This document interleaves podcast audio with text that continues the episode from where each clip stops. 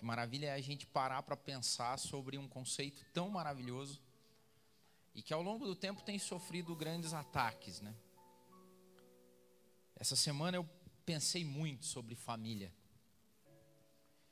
Ia trabalhar ouvindo pessoas ministrando, li livros, assisti vídeos. E já viu tanto quanto foi falado sobre família. É impressionante como esse virou o assunto no meio evangélico nos últimos anos. E na verdade a gente tem que entender que tem um porquê dessas coisas. O mundo, desde a fundação dele para cá, ele sofre o efeito do pecado. Não é pecadoso, é pecado. A entrada do pecado no mundo. Gerações e gerações se passaram desde Adão e Eva até chegar aqui. Tem correntes teológicas que acreditam que Adão e Eva existiram como pessoa mesmo que teve uma serpente que falou. Outras correntes teológicas acreditam numa simbologia do Gênesis, que foi criado para contar uma história de como nasceu, mas que não é fatídica. Independente da corrente teológica, de como se encare a fundação do mundo e o que a gente vive até hoje, o ponto é que nós somos a geração de geração de geração de geração de geração de geração de geração que está separada milhares e milhares e milhares e milhares de anos do, do, do nascimento da humanidade, da fundação do mundo, e que carregamos em nós, geração após geração, os efeitos do pecado. É difícil a gente lidar com coisas que nós recebemos culturalmente, que nós recebemos como herança. Eu falo isso porque essa semana o que eu fiz foi tentar voltar um pouco na essência das coisas, porque eu acho que é isso que está faltando para a gente. Voltar como deveria ser. Qual que era o plano instituído? Como é que Deus pensou as coisas? É claro que para nós é impossível conseguir atingir o pensamento de Deus, mas a palavra dele nos deixa pistas do que ele planejou, do que ele fez e como ele fez, do que, que ele esperava. E ao longo do tempo isso foi se perdendo. É normal isso. O próprio povo judeu, que é talvez o grande exemplo de como aquilo que Deus deixou instituído para que o povo vivesse, para que as coisas acontecessem. Obrigado, Márcio. É uma grande incógnita porque o povo judeu passou por diásporas, ele foi espalhado pelo mundo algumas vezes. E a grande questão, quase como milagrosa, é entender como é que um povo, depois de gerações, gerações e gerações, voltava, se reunia, e quando eles voltavam, eles mantinham os costumes, as tradições, as coisas como eram feitas. Porque quando nós vamos para o Antigo Testamento, o que a gente encontra no Antigo Testamento é uma lei de Deus. É um jeito que Deus imaginava que as coisas deveriam ser. Ele criou um povo para que exemplificasse essas coisas. Falou: eu vou chamar um povo, vou escolher um povo, e esse povo vai ser o guia, vai ser a referência, vai ser o exemplo de como as coisas aconteciam. Por que eu estou falando isso? Porque casamentos aconteciam no meio do povo judeu há milhares e milhares e milhares de anos atrás. E estamos nós aqui em 2019, quase 2020, nos debatendo como uma sociedade que perdeu muito da essência do que eram os planos de Deus. E hoje é difícil, porque para nós, nós não somos daquele tempo, nós somos desse tempo. Carregamos os princípios bíblicos e cada vez está mais difícil encaixar princípio bíblico com sociedade atual. Está começando a apertar o cerco para a gente. O funil está fechando. E a palavra de Deus disse que ia ser assim. A nossa luta, eu já falei isso aqui repetidas vezes, não é contra carne nem sangue, é contra principados e potestades.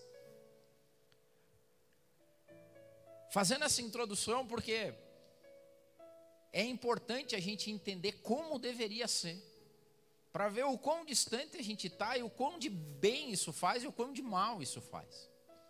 Então hoje eu queria falar sobre casamento, embora seja batido eu queria falar sobre casamento, porque é importantíssimo. E sabe por que é importantíssimo? Porque a Bíblia Sagrada conta uma história de casamento.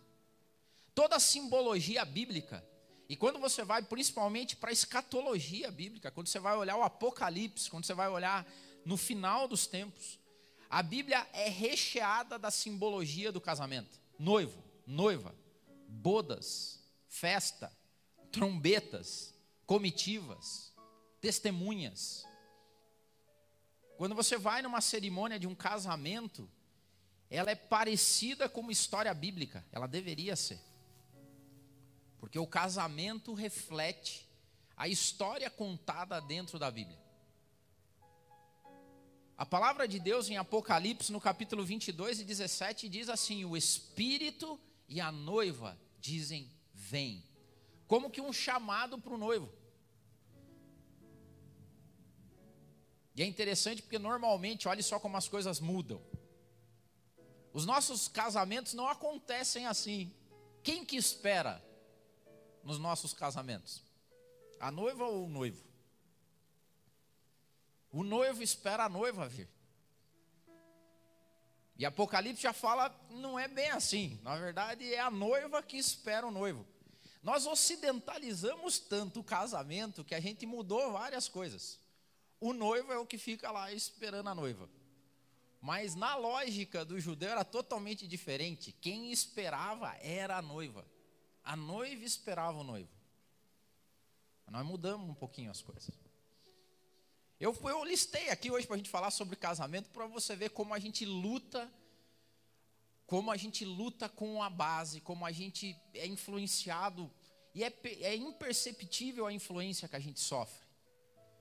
Fala assim: em algum momento do, da história, o noivo começou a esperar e não a noiva mais. E a gente não sabe isso, só que nós recebemos isso. Então, quando nós vamos fazer uma cerimônia de casamento, a gente fala assim: não, o noivo vai entrar e o noivo vai ficar lá como a gente diz, eu quando fui casar, foi falar assim, qual que é o papel do noivo? Não atrapalhar. Porque tudo está ali, e o noivo fica lá esperando tal. Em algum momento alguém mudou isso, e a gente aceitou e a gente segue fazendo, porque, porque é o acúmulo de geração em geração que as coisas vão mudando. Então eu quero começar da base. A base é que Adão estava sozinho, e Deus olha para ele e fala assim: não é bom que você fique sozinho. E curiosidade aqui, quando Deus olha para Adão e diz que ele não é bom que ele fique só, Deus não fala assim, vou fazer uns amigos para você. Vou fazer uns parceiros, porque ficar aí é ruim. Então eu vou fazer uns camaradas para você jogar um futebol, né? Ajudar a trabalhar junto e tal. Não falou isso. Deus também não falou, não é bom que você fique sozinho, vou te dar filhos. Não falou isso. Quando Deus olha Adão e vê que ele não é bom que ele esteja só, ele fala: Eu vou fazer uma mulher para você. E isso nos ensina muito, porque a relação primária do homem e da mulher é o casamento. Nós perdemos isso. Nós perdemos, por exemplo, porque, e essa semana eu analisando sobre o tema, a importância e a atenção que a gente dá aos filhos. Ah, não deve dar, Deudo? Não sei. Talvez deveria ser secundário. Porque eu já ouvi de algumas pessoas que o mais, a coisa mais importante da vida dela são os filhos dela. Se a gente for olhar pela lógica bíblica, não deveria ser assim. Porque a relação primária na tua vida deveria ser o seu esposo, a sua esposa. Não é bom que você fique só. Então eu vou te dar filhos. Não, Deus não falou isso. Hoje nós vemos problemas familiares porque homens e mulheres tentam transferir para os filhos aquilo que eles não viveram, aquilo que eles não experimentaram. Baseiam a sua vida nos filhos. Está errado, segundo a lógica bíblica. Porque quando Deus fala mais, fala assim: vai chegar o dia que o filho vai deixar a tua casa. Mas é uma, é uma, a gente tá, a gente ocidentalizou tanto essas coisas que a gente vive que hoje as crianças são o centro da atenção de tudo. Não era assim, nunca foi assim. Mas hoje é. Hoje as crianças tomam o tempo, tomam a casa, tomam a visita, elas são as primeiras. Serve as primeiras crianças, já viu essa não? Serve primeiras crianças. Não era assim a lógica. Porque eu quero dizer que o relacionamento marido e mulher, esse é o relacionamento primário na Bíblia. Estamos tirando a esfera espiritual, porque primeiro lugar é Deus, mas vamos colocar no nosso plano. Porque Adão não estava sozinho, ele estava com Deus. Só que quando Deus fala que não é bom que ele esteja só, é não bom, não é bom que você não tenha alguém do seu nível, criatura como você. E a relação primária é essa. Casamentos hoje se dissolvem em algum momento ou perde o sentido quando os filhos saem de casa. A relação primária tinha que ser essa, e tem que ser essa. Se a principal pessoa na tua vida não é o seu esposo, não é a sua esposa, tem alguma coisa de errada na sua vida, conforme o preceito bíblico. Se a preocupação não é essa, tem alguma coisa errada. Se a relação entre marido e mulher não dá certo ou não se resolve por si só, tem algum problema. Porque tem pessoas que não conseguem conviver sozinho com seu esposo ou com a sua esposa. Tipo, vamos sair, vamos, vamos chamar mais quem para ir junto? Ou seja, não se resolve. Tem que ter mais alguém junto. É tipo Deus falando assim: Adão, não é bom que você esteja só. Vou fazer uma mulher para você, mas vou fazer mais uns casal de amigos para vocês também não se sentirem sozinhos. Não se resolvem, cara. Essa relação era tão importante que toda a família judaica girava em torno, toda, toda a composição social dos judeus girava em torno do casamento. Quando um menino nascia, quando uma menina nascia, os pais não estavam preocupados com a profissão dele. Eles estavam preocupados com quem essa pessoa ia casar. Olha que interessante. Quando a gente vê a ideia no casamento judaico era começava com uma escolha, que o judeu chama de Shidurim. Todo pai e toda mãe estava preocupado prioritariamente, primeiro com o seu esposo, com a sua esposa, segundo, em quem seria o esposo ou a esposa do filho ou da filha. Quando a gente lê lá em Gênesis, quando Abraão se preocupa com a esposa de Isaac.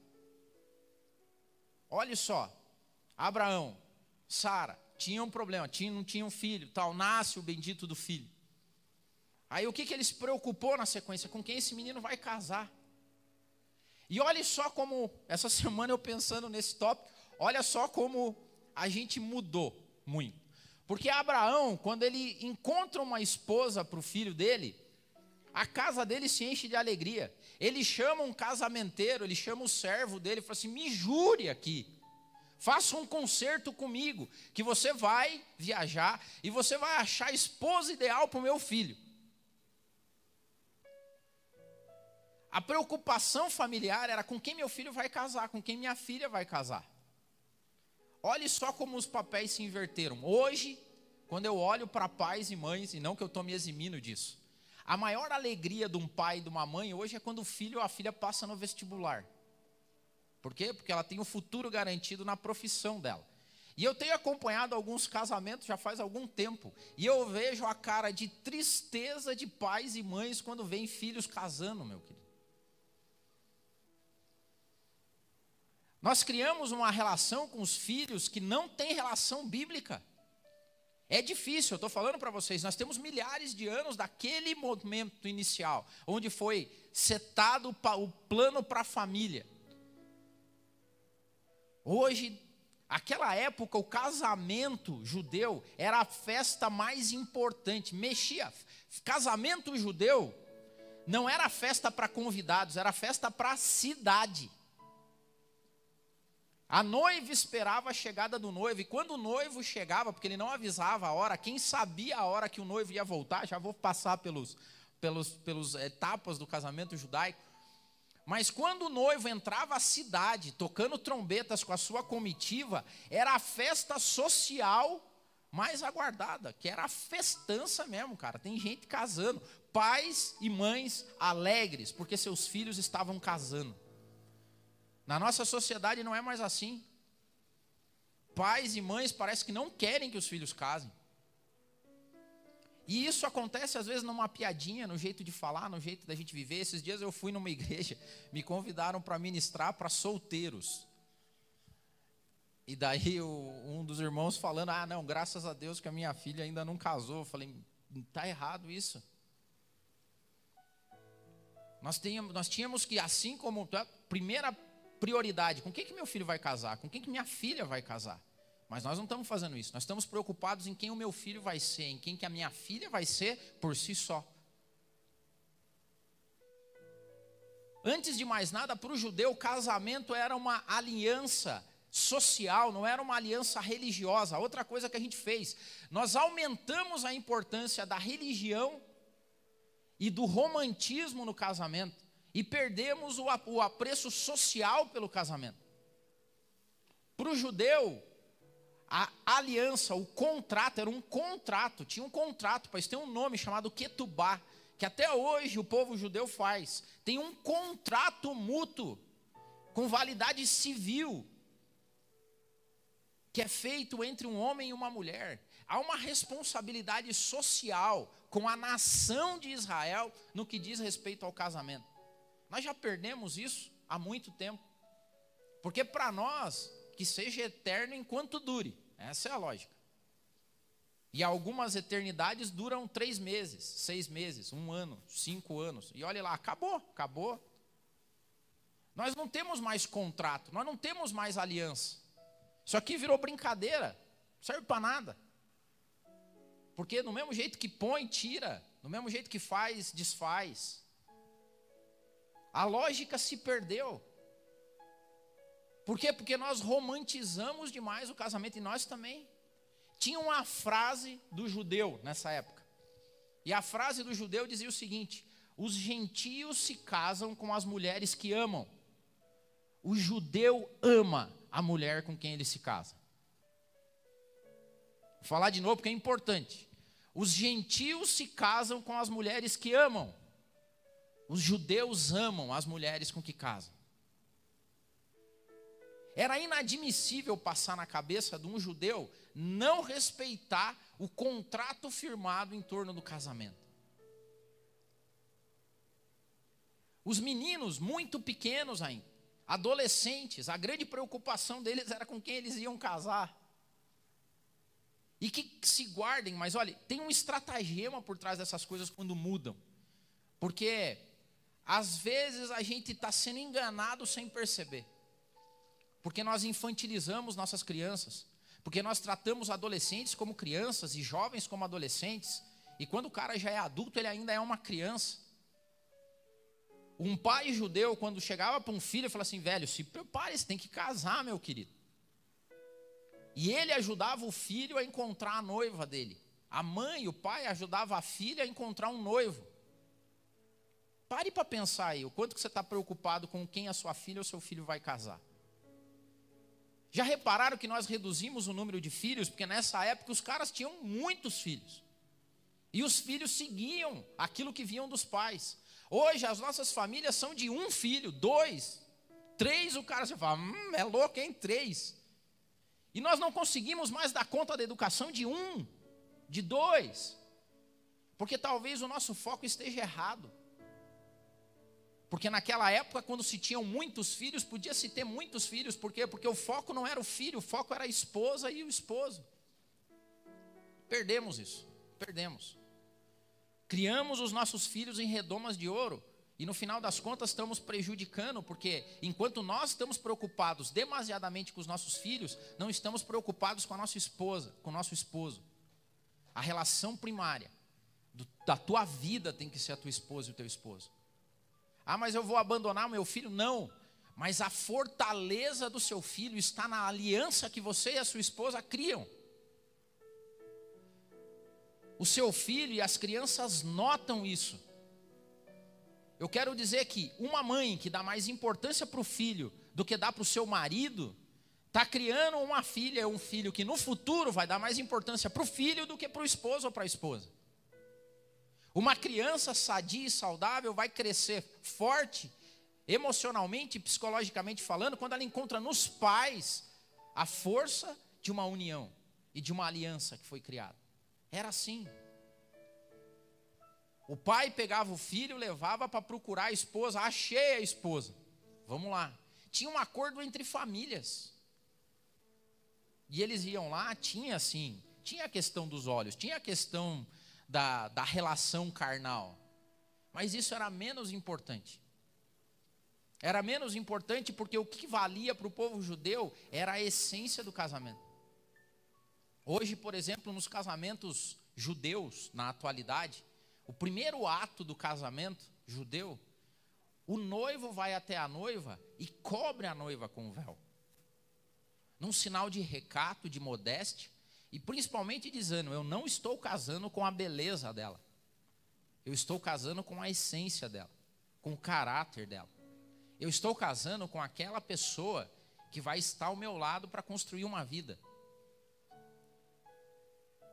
Casamentos ocidentais, por exemplo, a noiva fica do lado esquerdo, que é o lado do coração, que é o terror, né? A gente vai em casamento, a cerimonialista fica, Nelis à esquerda, à esquerda. Casamento judeu, a mulher não fica à esquerda, a mulher fica à direita, porque não é uma decisão de coração, não se trata de amor, paixão. Amor e paixão não sustentam casamento. Mas se trata de decisão. Assim como Cristo está sentado à destra, à direita do Pai, o homem tem uma mulher que está à sua direita, que ajuda na decisão, que caminha junto. Nós romantizamos, colocamos a mulher para o lado do esquerdo, que é o lado do coração. Esse coração enganoso que a gente tem, que um dia está, outro dia não está, um dia apaixonado, outro dia não está apaixonado, um dia gosta, outro dia não gosta. Eles vão lá, uma, o, o pai do noivo e o noivo vão, acham uma noiva e é selado um compromisso que envolve famílias. Eles redigem a Ketubá, que é o contrato, que tem questões de dote nós perdemos, agora não tem mais dote. Perder uma filha não era caro para o judeu em termos emocionais, tanto quanto era em termos econômicos, porque a mulher ou a filha ajudava na família.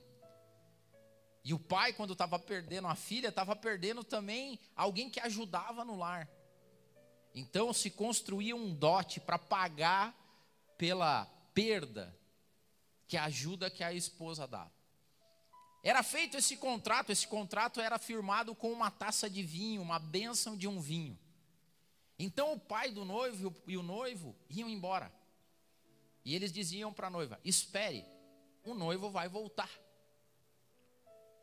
A noiva não sabia que dia que o noivo voltava, só que ela tinha que esperar o noivo, aguardar o noivo, em fidelidade e em santidade. E a partir daquele momento, o serviço do pai era dar cara de homem para o filho. É por isso que os judeus tratam rito de passagem para meninos e para meninas também. Mas para meninos ainda mais importante. Não existe essa lógica de adolescente na Bíblia, na história do povo. Existe um menino que a partir de tal idade, dependendo de qual tradição judaica, seja aos 14, 15 ou 16 anos, ele fala: "Amiguinho, você é homem, cara. Agora você tem que achar um trabalho, você tem que achar uma casa e você tem que voltar a buscar a tua noiva."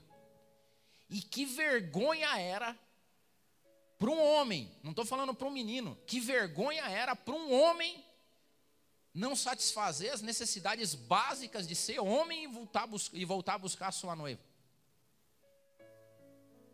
ela ficava com a taça, esperando o dia que o noivo voltasse.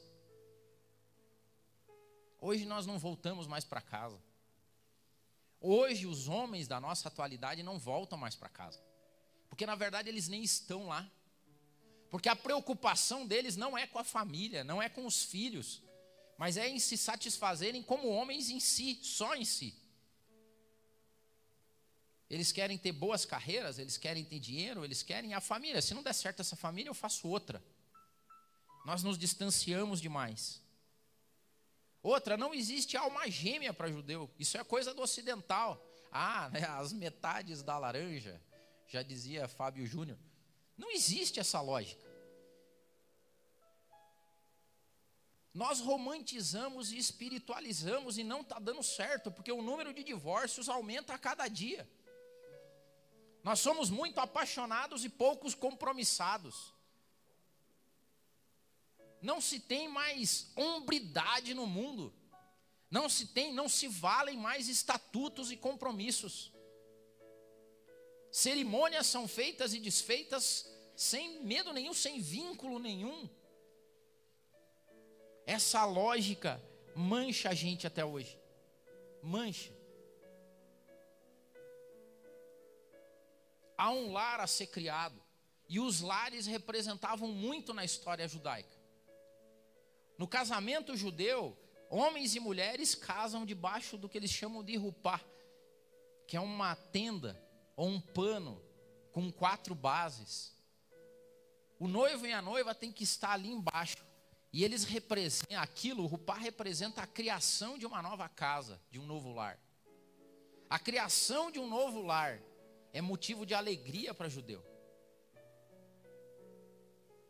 Hoje nós perdemos a noção do lar. Maridos, mulheres que não têm vontade de voltar para casa ou não se resolvem no seu lar. Que vida triste é essa? Nós não temos tempo nem para curtir mais, porque a galera não tem tempo nem para fazer lua de mel. O judeu, quando casava, meu filho, vou ficar um tempão sem. Você vai ficar um tempão sem te ver, entendeu? Vocês não vão me ver. Porque eu e minha esposa vamos e. Há um sinal e um compromisso. Só para vocês terem uma ideia, na lógica tradicional, na linha mais ortodoxa do, do, do judaísmo, na troca de alianças, só o noivo põe a, a, a aliança na mão da noiva. É como uma relação de posse. É detrimento? Não, estou subjugando a esposa? Não. Mas aquilo era tão caro para um homem que era sinal. E ele colocava aliança no dedo da esposa e a palavra que ele usava é: Você é consagrada a mim, de acordo com a lei de Moisés e a lei de Deus. E a resposta da noiva é: Eu sou do meu amado, o meu amado é meu tem uma relação de posse no casamento. Sim, sabe aquela brincadeirinha que a gente faz de você não se manda? É verdade.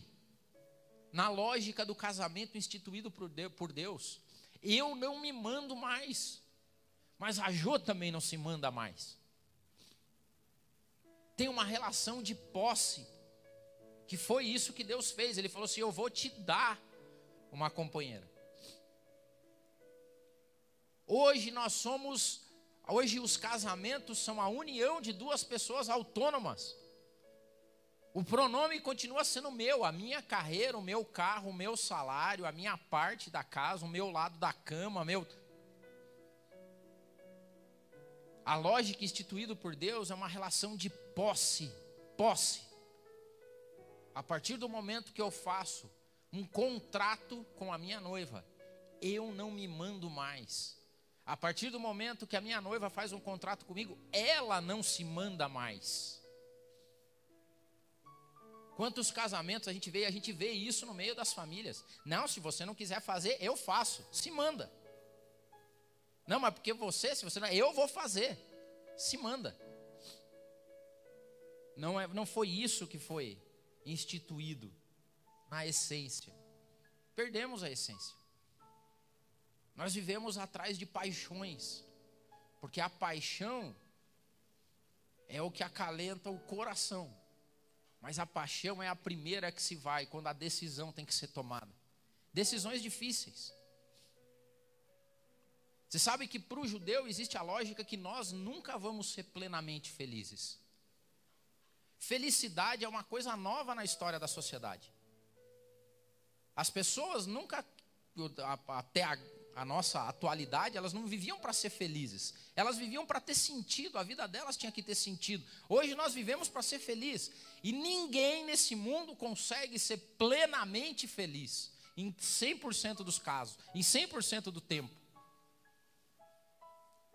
Por isso que no casamento judaico tem algumas simbologias, e uma delas é que aquela taça que foi usada no noivado, ela volta no casamento. Isso é exemplificado em Jesus Cristo. Tudo o que é dito no Antigo Testamento sobre o casamento é tipificado no Novo Testamento com Jesus. Os teólogos dizem que a última ceia foi a cerimônia de noivado de Cristo com a igreja. Porque ele diz: essa ceia que eu estou tomando com vocês, eu não vou voltar a tomar ela até o dia que a gente se encontre para a festa, para o casamento e para a festa. E judeu acontece assim: é usado uma taça no noivado. E aquela taça não é usada de novo, enquanto não acontece o casamento, quando o noivo volta. E no casamento judaico tem a bênção do vinho. Sete bênçãos ministradas por um rabino ou por um casamenteiro. E quando termina isso, o que, que o noivo faz? O noivo pega a taça, coloca ela no chão e a esmaga com o pé direito. Tem algumas simbologias nisso, nesse ato que é feito pelo judeu de quebrar a taça. Primeiro, as nossas vidas passadas se quebram aqui. Eu deixo de ser o filho da minha mãe, a filha do meu pai, e passo a ser a sua esposa. Quanta intromissão a gente vê hoje de pais e mães se metendo no casamento do filho e da filha. Não é mais teu filho e tua filha. A relação primária se quebrou, a, e essa, e a outra foi constituída. Agora é esposo do, da fulana, esposo, esposa do fulano. Se quebra, ele diz. As nossas vidas passadas não existem mais. A partir de agora somos eu e você. Outra, e talvez é o maior significado para o judeu, com a destruição da taça, eles lembram o luto e a destruição do templo. E o que eles querem dizer com isso é que, mesmo nos momentos mais felizes da nossa vida, nós temos que lembrar do luto e do sofrimento que a gente passou e que a gente ainda vai passar. E é justamente nos momentos mais difíceis, é onde a gente se fortalece mais. nós não podemos imaginar que nós teremos casamentos totalmente hiper mega felizes. Nunca, isso não vai acontecer. Mas nós temos que confiar na relação do nosso mundo particular. Olha outra coisa que eu aprendi essa semana, maravilhoso. No casamento judaico, num determinado momento antes dessa bênção, a noiva dá sete voltas em torno do noivo. E a simbologia em trás disso, de trás disso é: assim como Deus criou o mundo em sete dias, a partir de agora nós construímos o nosso mundo particular. Que beleza quando casais têm o seu mundo particular, cara. Se não tem o teu com a sua esposa, tem alguma coisa errada. Porque a união de uma carne só, ela vai se tornando tão forte que existe um mundo ali dentro. Esse mundo tem simbologia, tem jeito de falar, tem um dialeto próprio que só homem e mulher entendem, que só esposo e esposa entendem. Que se entendem no olhar, no jeito, no cheiro. É isso que Deus queria. Era assim a relação primária de Deus conosco antes do pecado. Tem que ter um mundo teu. Marido e mulher têm que se resolverem em si. Outra coisa era como se a mulher criando um muro de proteção na casa dela. E as mulheres têm um papel fundamental em criar muros de proteção contra o seu, no seu lar, contra ataques, contra forças, contra potestades. Uma mulher cheia de Deus, cheia do Espírito Santo. Ela vive em constante contato com o Espírito, o Espírito e a noiva. Mulheres cheias do poder de Deus, que edificam lares fortes, casas fortes, que conseguem entender e sentir quando o teu lar está ameaçado, protegem maridos. O espírito e a noiva, trabalhando em conjunto, constroem lares. Na espera do retorno do noivo, na espera do retorno de quem? Vai chegar ao lado e colocar a casa toda formada. Nós estamos perdendo as nossas famílias. Em tudo. Em tudo. Nós perdemos a essência do casamento. O que a gente vê são situações corriqueiras, apaixonantes e românticas, mas que não trazem em si o que foi instituído por Deus há milhares e milhares e milhares de anos atrás. A gente perdeu a relação de posse e a trocou por um amor erótico, um amor romântico, que tenta construir lares felizes. Quando o que nós precisamos é ter a hombridade e o espírito para criar lares fortes que sejam um compromisso social. Nós evangélicos não temos mais moral para falar de casamento para o mundo, porque o número de divórcios nos nossos rebanhos e no meio de pastores e pastoras é enorme. Nós precisamos voltar à base. Nós precisamos voltar ao que foi instituído por Deus. Você, a sua casa, você, a sua esposa, você, o seu esposo. Quer que o seu filho esteja preparado para o mundo? Tenha o melhor relacionamento com a sua esposa que você pode ter. Sabe como se cria filhos à maneira de Deus? Amando a sua esposa, amando o seu esposo, sendo posse um do outro. Do contrário, nós perdemos tudo. Nós estamos vivendo do jeito que o mundo vive hoje e perdemos a nossa essência de tempos atrás. Tenho dúvidas de quem vai estar esperando o noivo, e Jesus deixou isso claro nas parábolas que contou no Novo Testamento. Por quê? Porque não é mais a noiva que espera o noivo, é o noivo que espera a noiva. Toda a atenção dos nossos casamentos não está mais no noivo, está na noiva. Tudo gira em torno da noiva. E teve uma época onde tudo girava em torno do noivo. Olhe só como a coisa é sutil. Não, vamos mudar nosso estilo de casamento. Cara, não sei se dá para mudar mais. O ponto é que mudou.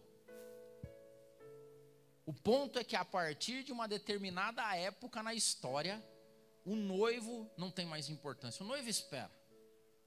A noiva chega sempre atrasada. É bonito chegar atrasado, faz parte.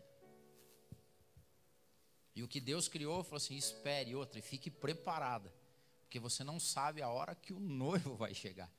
Diga-se de passagem, nem o noivo sabe, porque quem diz a hora que o noivo pode ir é o pai do noivo. Olhe como mudou a coisa. No nosso casamento, qual que é a importância do pai do noivo e do noivo? Praticamente zero. Porque a, em determinado momento a atenção toda se perdeu do noivo e passou a ser a noiva. Vamos traduzir para a igreja: a importância não é mais o que o pai do noivo quer, o que o noivo quer, o que nós queremos. Que tipo de culto a gente quer, que tipo de bênção eu espero. O mundo foi indo, foi indo, foi indo, foi mudando, foi mudando, foi mudando, foi mudando. E a gente começou a dar muita atenção a noivas e esqueceu do noivo. E o que a gente vê em Apocalipse é um espírito e uma noiva clamando de novo para que o noivo venha.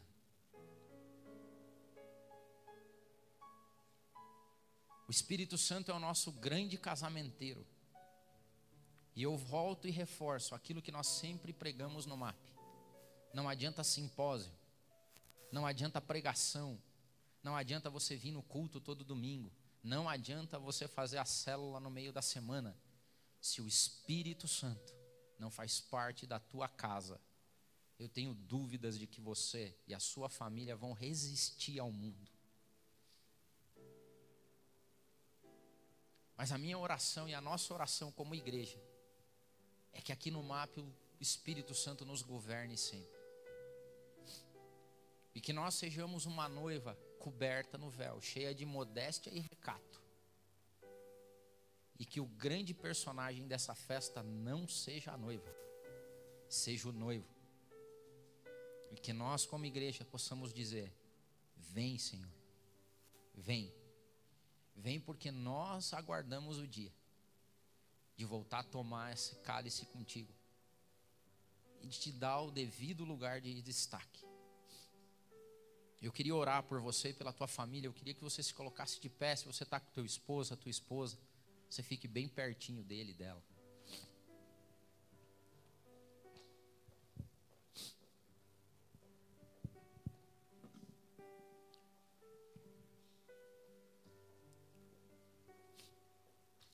Tempo está fazendo mal para a gente. Milhares e milhares de anos nos colocam muito longe, muito longe do que deveria ser. Mas que nós, nessa manhã, possamos orar muito e pedir para que o Espírito Santo seja o nosso eterno guia, o guardião das nossas vidas. Venham aqui na frente, o Marco tomou a iniciativa, venham todos os casais aqui.